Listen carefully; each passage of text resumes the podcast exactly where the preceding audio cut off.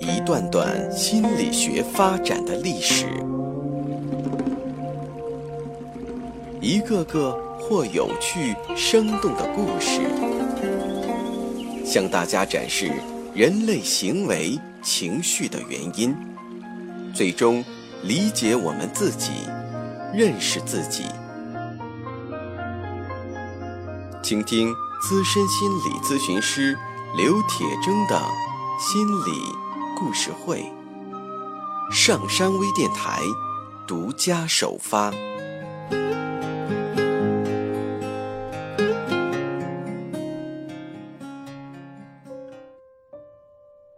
你好，欢迎收听今天的心理故事会，我是心理咨询师刘铁铮。我会在我的微信公众平台“铁铮心理”中，就大家的问题进行解答。你好，我是心理咨询师刘铁铮，欢迎收听今天的心理故事会。今天我们来读上海的李梦潮老师的一篇关于青春期的文章的节选。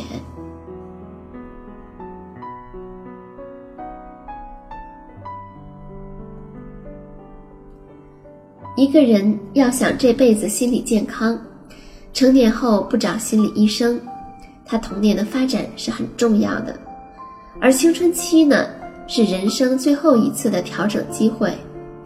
一个人在这个时期的问题没有及时处理，是一定要得心理疾病的。那么，青春期最重要的心理事件是什么呢？其实不是那些。漂亮的心理学术语，什么自我呀、同一性啊等等，而是手淫。在这个时期，各种激素，尤其是性激素的分泌比较旺盛，青少年陷入一个困境，也就是他们的意识再也无法控制本能，就像刚出生的婴儿无法控制自己的身体一样。当发情的小猫小狗到处乱叫乱抓，这就相当于青春期的危机到来了。而这个时候，家里面开始乱作一团，出现了青春期的危机，让人们烦恼不已。恰恰说明我们生活在一个有人性的社会，应该为此庆幸。那没有人性的社会呢？处理就简单的多了，阉割了。就一了百了了，当然我们不会这样做。有了危机不可怕，怕就怕连青春期的危机都没有。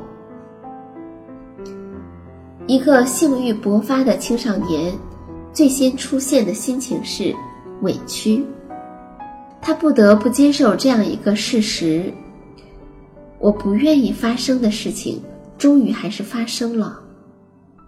他不愿意发生的事情是什么呢？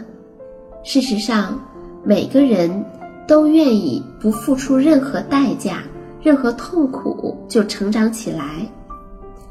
可是，现实的成长必然要承受痛苦，所以呢，每个人在心里，一方面似乎是渴望成长的，但同时他们又会或多或少的逃避成长。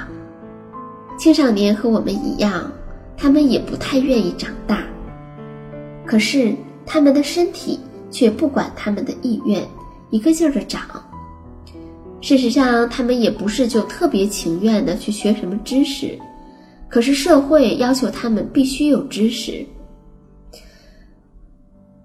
所以他们感到委屈。当委屈积累多了，就变成了愤怒。在愤怒的推动下，他们才愿意离开父母温暖的家庭，去追求自由。正是愤怒让他们成长，所以孩子有点愤怒，做家长的应该高兴。青春期的爱是用来中和压抑愤怒的，不然它会变得不可收拾。爱是成长的动力。但不是唯一的动力，甚至不是主要的成长动力。爱和愤怒能够配合好，一个人成长的就不会错。愤怒还有一个功能，就是压抑性欲。我们看到很多男性的青少年爱打架，打架很厉害，看起来凶神恶煞的，但其实你和他一谈性，他就腼腆的不行。他的暴力主要是针对自己的性欲愤怒。其实很多这样的青少年一旦开始谈恋爱，他们的暴力性就减少了。如果你要他们不去打架，他们就要去做爱。可是，做爱对青少年可不是那么简单的事。如果和心爱的人去做，一，得要有比较成熟的谈情说爱的技巧；二，还需要有承担后果的勇气；三呢？需要有一定的物质基础，同时还要有一定的医学知识。总之，这就像是打仗，需要天时地利人和。那如果随便找个人，例如找个性产业工作者帮忙，那就更不容易，要有一定的物质基础，还要懂门道，战胜自己的道德感，而且这还犯法。总之是不容易。这也不行，那也不行，所以呢，这个时期的青少年不守淫是不行的，守淫是他唯一的在道德和本能、现实和欲望之间达到平衡的方式。我们不是要鼓励手淫，而是建议我们要理解、接纳、尊重一个手淫的人。我们知道。事实上，只有极少数人不手淫的。这极少数的人，只可能有两种情况：第一，这个人有病，要么身体有病，要么心理有病，要么都有病；第二呢，这个人是个超越者，在历史上的高僧大德、神仙圣人，的确是不守淫的，而且有些人功夫高，干脆连淫念都断了的。而一般的修炼者能够达到身不漏，也就是不泄精，已经是很高的功夫了。要求中学生就达到这种境界是很苛刻的。一个会手淫的人，是一个学会了克制本能，学会了有意识的幻想，学会了延迟满足的人。有一本儿。儿童青少年精神病学的教材上甚至说，手淫是心理发展的一个成就。这个道理在于，手淫的人其实是有道德的，他是学会了使用符号，也就是幻想沟通的人。手淫的意义呢，不在于生理上有多少变化，而在于手淫的时候伴随着很多的性幻想。也就是白日梦。这些性幻想每个时期的主题都不同，总的来说，主要有口交、施虐受虐、乱伦等等。手淫的罪恶感，主要是这些性幻想诱发的，而不是手淫本身。青少年们需要明白，他们有权利、有能力做爱了。就像父母一样，当然，他们还需要明白的是，他们要对做爱的结果负责。之所以要说这一点，是因为青少年们对性的内疚感来自于另一个方面，他们觉得自己有和父母一样的权利，这让他们并不舒服。青少年学会了使用学习。锻炼、手淫等等方式来控制、调整自己的性欲以后，他们这个时期发展的主题自我的重构，也就是身份认同，才渐渐的浮出水面。自我的重构这个主题解决了，一个人也就成年了，有了稳定的性伴侣以后，手淫也就越来越少了。那如果是成年人呢？如果一个成年人在性爱的资源不缺乏的情况下，还是用手淫成为主要的性满足的方式，那说明他可能还没有放弃很多的幻想。人是在一种不现实的性关系中存在的，这是有问题的。而对于青少年来说，他们在自我重构的过程中，你会注意到有很多有意思的现象发生。一个现象就是很多青少年表面上看起来吊儿郎当的，对很多事情漫不经心，但事实上他们对自己的态度是非常的严肃认真的。当然，有很多家长并不认同这一点。事实上，青少年的认真严肃体现在他们会考虑很多哲学问题：我从哪里来？我要成为什么样的人？等等。他们需要以一个即将成人的身份重新设定各种关系，其中最主要的就是和父母的关系的重新定位。他们的反叛便是对自己和父母关系的一个测试。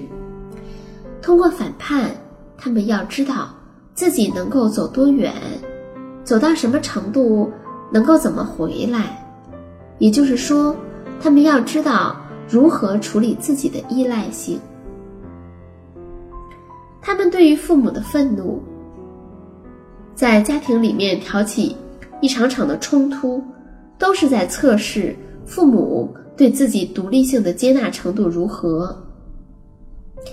遗憾的是，很多父母在这样的测试面前考试都不及格。父母往往焦虑的不行，甚至崩溃。有的开始不断的攻击自己的孩子，有的和孩子赌气不说话，有的哀求孩子不要再闹了，有的拼命做好吃的东西去塞满孩子的胃。有的想方设法打着学习的名义去控制孩子。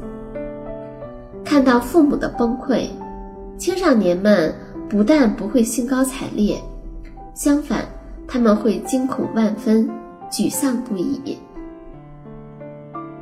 也许他们就此消沉，也有可能他们更加暴怒不已。如果他们就此消沉，不再去表现反叛。那么他就停止了自我成长，以便留在父母的身边。而那些更加暴怒的孩子呢？他们要不断的验证一个幻想：我的父母是坚强无比的，他们能够离开我也好好的活下去。但是父母的反应，恰恰传递过来的潜意识的信息是：孩子，你不能够离开，离开了你。我就活不下去。这样的孩子自然就没有心情去考取远在外地的大学，或漂洋过海的去镀金。事实上，青少年父母的焦虑还有另外一个极为有特点的表现，就是嫉妒。有些父母会嫉妒孩子的自由，特别是性生活的自由。这里的意思不是说父母嫉妒孩子可以自由自在的做爱，而是嫉妒孩子可以自由选择未来的性伴侣。这个时候，父母和孩子都会出现各种各样的表现，例如父母不断的去监视自己的孩子在干什么，借着反对早恋来限制孩子和异性交往，告诉你孩子千万不要被占便宜。不能够接近男孩子等等。另外一种呢，就是父母完全对孩子放任不管，完全放弃父母的监护权，潜在的鼓励孩子去性交甚至滥交。这两种都是父母的嫉妒的表现。在人的一生中，青少年时期也许是最美好的一段，但同时。也是麻烦最多的一段，既是一个充满了变化、探索、活力和追求的时期，也是一个充满了焦虑和问题的时期。如果可以比较顺利的度过这个时期，可以形成一个新的、更成熟的自我形象，从而步入成年。今天的故事就讲到这里，感谢收听，下一期的心理故事会，再见。